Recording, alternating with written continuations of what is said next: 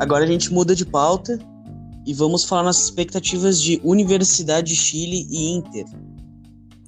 Que partida, hein? Tô ansioso, contando as horas no dedo, já estou quase sem unha, porque vai começar a Libertadores pro Internacional, né? Que jogo!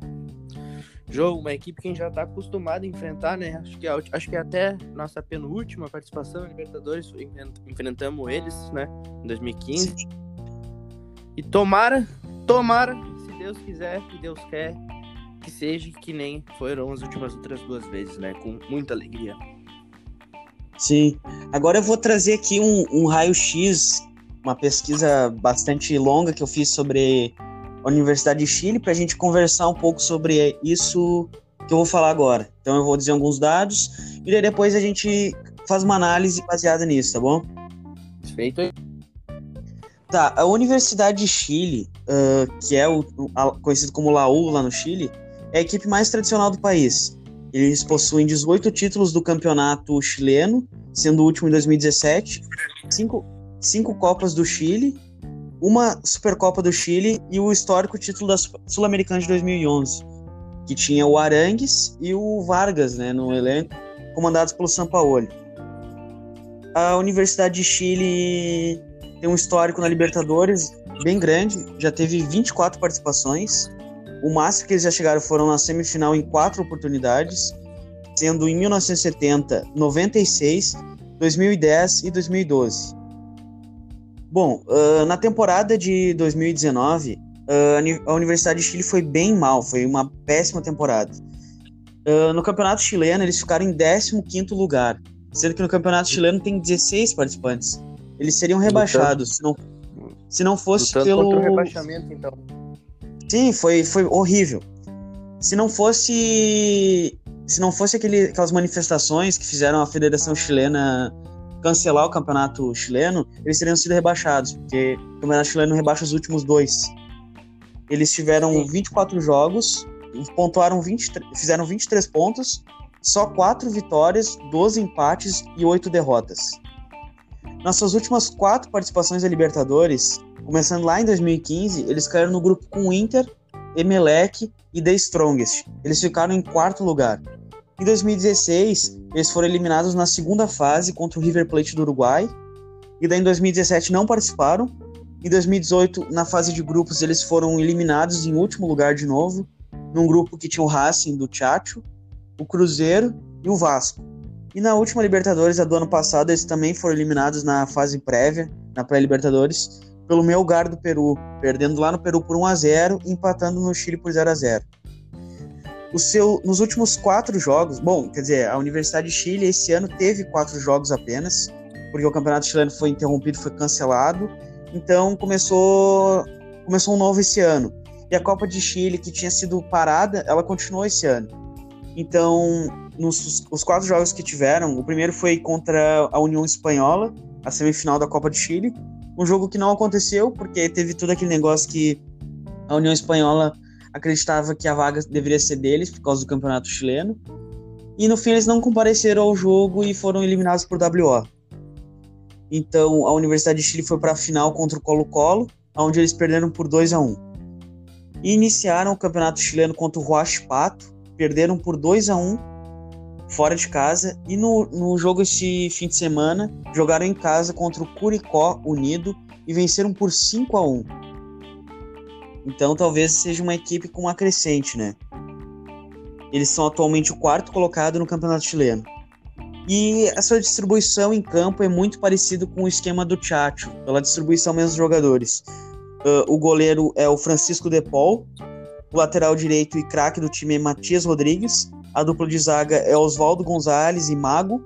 O lateral esquerdo, o Bel Sejur, que já jogou bastante pela seleção chilena. E daí eles têm uma linha de três muito parecida com a do Inter, porém eles são bem mais defensivos, com Galani, Conerro e Rojas. E o meio armador deles, o camisa 10, é um, um nome que a gente já conhece, que é Walter Montijo, fez o seu nome no Cruzeiro. E a dupla de ataque, Ângelo Henriquez e, e Joaquim Larrivei tem cinco gols em três jogos. É um argentino de 35 anos. Então é um nome para o Inter tomar bastante cuidado. O técnico é Hernan Caputo, de 45 anos e argentino. Ele fez toda a, formação dele como técnico na Universidade de Chile, passando pelo sub-15, sub-17 e esse ano assumiu como profissional. E é isso, né? O que, que tu acha da Universidade de Chile? É uma equipe bastante limitada, né? Não, Sim, não me sim. assusta muito, mas apesar disso, o Inter tem que entrar com o pensamento que é Libertadores e que é uma equipe fortíssima, que, tem tradição, né? Tem tradicional, tem tradição no país, na Libertadores. Então o Inter tem que enfrentar de igual para igual. Apesar de que eu acho que o Inter vai, vai conseguir jogar, mostrar suas o que vem treinando o Tchatcho, né? Vai conseguir ganhar o jogo, mas é aquela coisa, né? No, no futebol, tu não pode só ter na, na expectativa a teoria, né? Tu tem que mostrar lá e mostrar por que, que tu quer ser vencedor, né? Tu tem que ter a alma de ganhar. E, eu, e é isso que o Inter tem que fazer. Mas não é uma equipe que assim que me assuste por estar passando por várias turbulências, né? Uhum. E não, não, não, não tá na, no seu melhor ano, como não foi ano passado. Mas é aquela coisa, né? Libertadores é Libertadores. Não duvido nada. E tem que ir pra cima. O que me preocupa bastante é esse centroavante que eu te disse, o La- Larivei, o argentino que tem cinco gols em três jogos. Me assusta porque o Inter tem meio que histórico de não ter cuidado com o centroavante adversário. A gente pode lembrar do do Prato no jogo contra o River Plate, obviamente, né? Sim. Ô, Gabizinho, Oi. Teu som, teu som parou de funcionar. Tá, não, mas fica tranquilo, fica frio. Tá. Tu te lembra de um francês que jogou contra nós em 2015 pelo Tigres? Um tal de Gignac, pau no cu. Esse mesmo, esse pau no cu aí, desgraçado.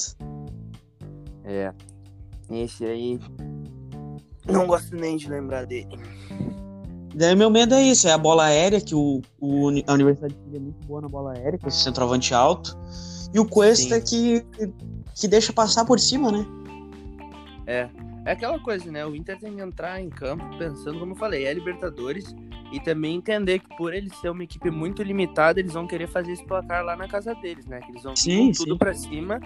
E então o Inter tem que jogar de igual para igual, né? Jogar de igual para igual, mostrar, usar todos os seus, seus recursos, suas habilidades para garantir o resultado lá e em casa aqui jogar também, administrar, mas eles têm, que entender, né? Tem que ter essa mentalidade nos jogadores do Inter, né? no, no chat mesmo, que eles têm que fazer o resultado lá, porque aqui no Beira-Rio, se eles virem com um resultado ruim, vai ser muito difícil reverter, entende? Sim. Não, e, e outra, e, e o Montijo, ele é um jogador que não tava na temporada passada pela Universidade de Chile. Ele tava ele no não tinha se aposentado? É, ele se aposentou quando ele tava no Botafogo, só que ele melhorou, né, dos problemas físicos que ele tinha, e ele decidiu voltar. Então ele foi pro Tigre do, do da Argentina, na segunda divisão da Argentina, e ele foi campeão da Copa Argentina, enfrentando times grandes e sendo um grande destaque. E depois ele foi contratado pela Universidade de Chile. Então é um cara que, quando vê, a gente pode se preocupar, porque ele é que nem o da Alessandro, ele tem aquela bola mágica que se ele quiser ele bota lá dentro e, e dá problema pra nós. Sim, é exato, é. No caso, é uma equipe, como eu falei, limitada, mas o Inter tem que abrir o olho, tem que entrar. Só, o Inter só vai ser campeão se entrar em todos os jogos campeão querendo ser campeão. Não adianta Sim. só quando tiver lá na, na fase que afunila, lá no, na, dos mata-mata, querer entrar lá. Tem que entrar já desde agora, porque vai merecer que entrar desde o primeiro minuto, com fome de ser campeão, de levantar taça, de gritar gol, de gritar campeão, de falar que é o melhor. Isso mesmo. E, e para finalizar, qual que é o teu time ideal pro Inter nessa terça-feira? Rapaz, eu vou falar o time que eu queria que entrasse e o time que eu acho que entra. Tá, tá bom Certo. isso. Perfeito. Bom, o time que eu queria que entrasse: Danilo Fernandes, Rodinei. Uhum. Porém, o Rodinei, não sei se tá com lesão, vai- não vai ser ele ou o Heitor, Não, né? A Jojo e a tendência que jogue. É. Então, Rodinei, Rodrigo Moledo, Vitor Cuesta, Moisés, Musto, Bosquilha, ah, Thiago Galhardo, Edenilson, D'Alessandro e Paulo Guerreiro.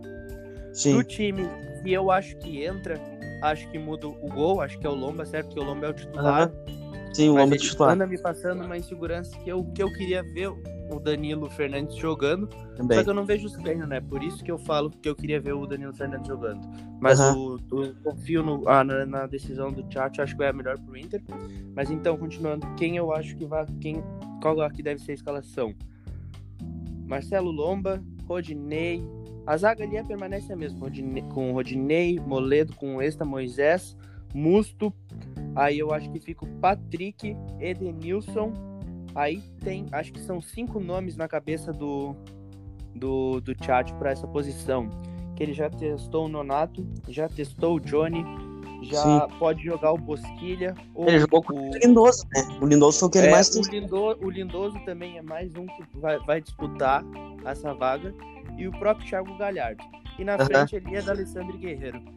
Mas, no caso, eu acho que é mistério, né? Porque ele já deve ter resolvido, só a gente que não sabe. É, com Mas certeza. eu, eu, eu, eu acho que ele vai com Bos, Pa- Patrick e Bosquilhas, ou Patrick e Galhardo. Só que na escalação, tinha, pra mim, tinha que ser Galhardo, ah, Bosquilha e Galhardo. É, eu, ele entraria. Patrick e um dos dois, só não sei qual. Eu entraria com Lomba, por mais que eu, eu acho que o Danilo, se jogar, tem mais bola, mas o Lomba tá com essa sequência de jogos. Então eu entraria com Lomba, com o Rodinei, Moledo, Cuesta e Moisés, se muda nada. Eu botaria o Musto ao invés do Lindoso, porque eu acho que o Musto tem que ser aquele cão de guarda para parar o Montijo. Sim, E- Musto titular. E na linha de três ali eu, eu colocaria o, o Ed, não, não tiraria, o Thiago Galhardo.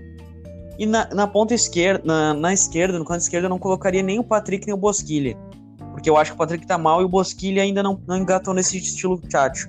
Eu entraria com o Marcos Guilherme, que eu acho que ele é um jogador de velocidade e que tá jogando Bom bem, tem jogador. bem. É um bom jogador, ele tem entrado jogando bem, e jogado bem.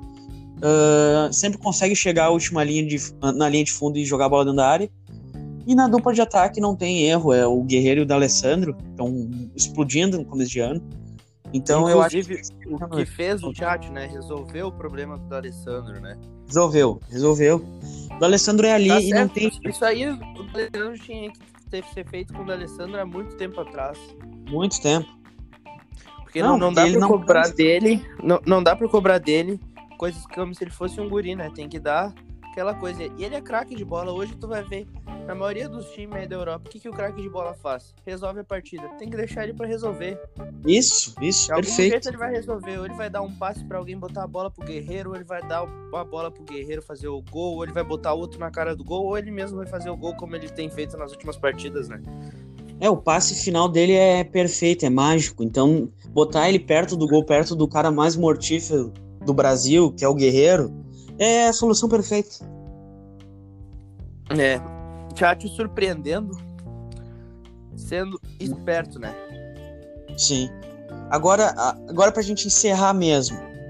Qual que é o teu placar pro jogo e quem vai fazer os gols? Placar pro jogo, acho que Isso. dá 3x1 com gols de Guerreiro, D'Alessandro e Thiago Galhardo. Eu vou no 2 a 0 pro Inter, com gols do Guerreiro e do D'Alessandro. Eu acho que vai ser esses gols. Espero que seja mais. E espero que nós dois estejamos errados e o primeiro gol seja do Rodinei, né? Pra manter aquela mística do Inter do lateral direito que faz gol no Ah. ano que o, Inter, que o Inter é campeão, né? Pois é, pois é. Pode ser também, né? Mesmo, mesmo que o Inter perca e o Rodinei faça um gol, eu já sei que, que o título esse ano é nosso. Eu já até compro as passagens É. pro Mundial. Que os deuses do futebol te ouçam. Então é isso. Yuri, eu acho que eu vou encerrar aqui o nosso podcast, o Cabeça Vermelha Podcast. Já estamos É. chegando quase 40 minutos. Então é isso. Inclusive, Espero que vocês tenham gostado. até- até queria, até queria falar para os nossos ouvintes, né, que infelizmente deu um problema hoje, porque o nosso podcast é com mais uma pessoa, né? Infelizmente Isso. não conseguiu gravar, mas na sequência vai ter mais humor aí, mais Inter, mais futebol e mais cabeça vermelha para vocês. Então é isso. Um abraço a todos. Muito obrigado pela audiência. E vamos, Inter. Vamos Inter.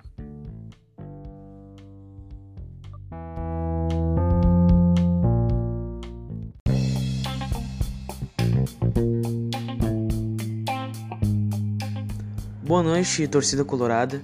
Aqui quem fala é Gabriel. E eu tô começando o primeiro Cabeça Vermelha Análise, um programa que vai funcionar paralelo ao Cabeça Vermelha Podcast, mas esse aqui vai ser muito mais uma coisa, uma análise mais curtinha, sem muita edição. E como é o caso esse aqui sozinho, onde eu vou fazer uma análise de um jogo específico, como é o caso de Universidade de Chile 0 e Inter 0. Bom, eu não vi replay de jogo, não vi VT nem nada, porque a partida acabou alguns minutos. E eu vou dar minhas opiniões cruas aqui. Bem, eu acho que foi uma partida muito boa do Inter, ainda mais no primeiro tempo. O Inter começou com bastante calma, com um toque de bola e aos poucos foi tomando conta do campo adversário. Foi envolvendo a Universidade de Chile no seu toque de bola rápido e, e envolvente, né? Como, desculpe a redundância. Mas aos poucos foi chegando no terço final do campo e atacando bastante a Universidade de Chile. Inclusive o Patrick foi o grande destaque desse primeiro tempo, um destaque positivo. O Patrick havia sendo destaque negativo nas últimas partidas da equipe titular, mas aqui não, aqui ele, tem, aqui ele jogou muito bem, atacou muito, sempre bem posicionado e deu aquele cruzamento lindo pro, pro Edenilson quase fazer de cabeça, mas o Edenilson fez aquela lambança que eu não entendi, né? Porque ele podia ter dominado, ele podia ter passado, ele podia ter feito qualquer coisa, menos aquela cabeçada baixa que ele deu. E bom, o Patrick que tomou conta do canto esquerdo do ataque do Inter, o Matias Rodrigues vai ter pesadelos com ele, com certeza, assim como vai ter com o Moisés, que também foi um grande destaque não só do primeiro tempo, como da partida inteira. Ele deitou e rolou no Matias Rodrigues. Esse garoto é muito veloz, muito habilidoso e participa bastante do ataque do Inter. Ele funciona muito como ponta esquerda, né? E não pode ficar muito atrás do Rodinei, que fez uma grande partida, a melhor partida dele até agora com o Inter. Ele que tem me surpreendido positivamente desde que ele foi contratado. Eu não esperava muito dele, é claro, mas o que ele está mostrando dentro de campo é muito bom. Ouso dizer que até melhor do que a gente vinha vendo do, Heitor, do Heitor, né? Por mais que eu goste bastante dele. Mas o Inter, depois desse primeiro primeira parte do primeiro tempo, começou a deixar a Laú jogar. E com um pouco, um pouco mais ali da metade de, do primeiro tempo, o Pablo Arangues, né, não é irmão do Charles Arangues, quase fez um gol. Se a gente não tivesse a velocidade do Edenilson e do Rodinei, a gente teria tomado o gol. A propósito, ótima reposição deles, né? Eles correram muito, conseguiram alcançar o, jogador chileno. E o Inter foi deixando a Laú jogar, né? O, o Belcejur começou a aparecer muito e jogando bolas dentro da, da área. A gente quase sofreu os gols. E o, o primeiro tempo terminou assim, né? Com grande parte sendo dominado pelo Inter e, o, e a partezinha final dominado pela Laú. Já no segundo tempo a gente começou com o jogo lá e cá. O Inter foi a campo para o segundo tempo com a mesma formação do primeiro tempo, que é Marcelo Lomba, Rodinei, a dupla Moledo e Cuesta, Moisés, Musto, o Lindoso centralizado, o Edenilson na direita, Patrick na esquerda e D'Alessandro e Paulo Guerreiro no ataque.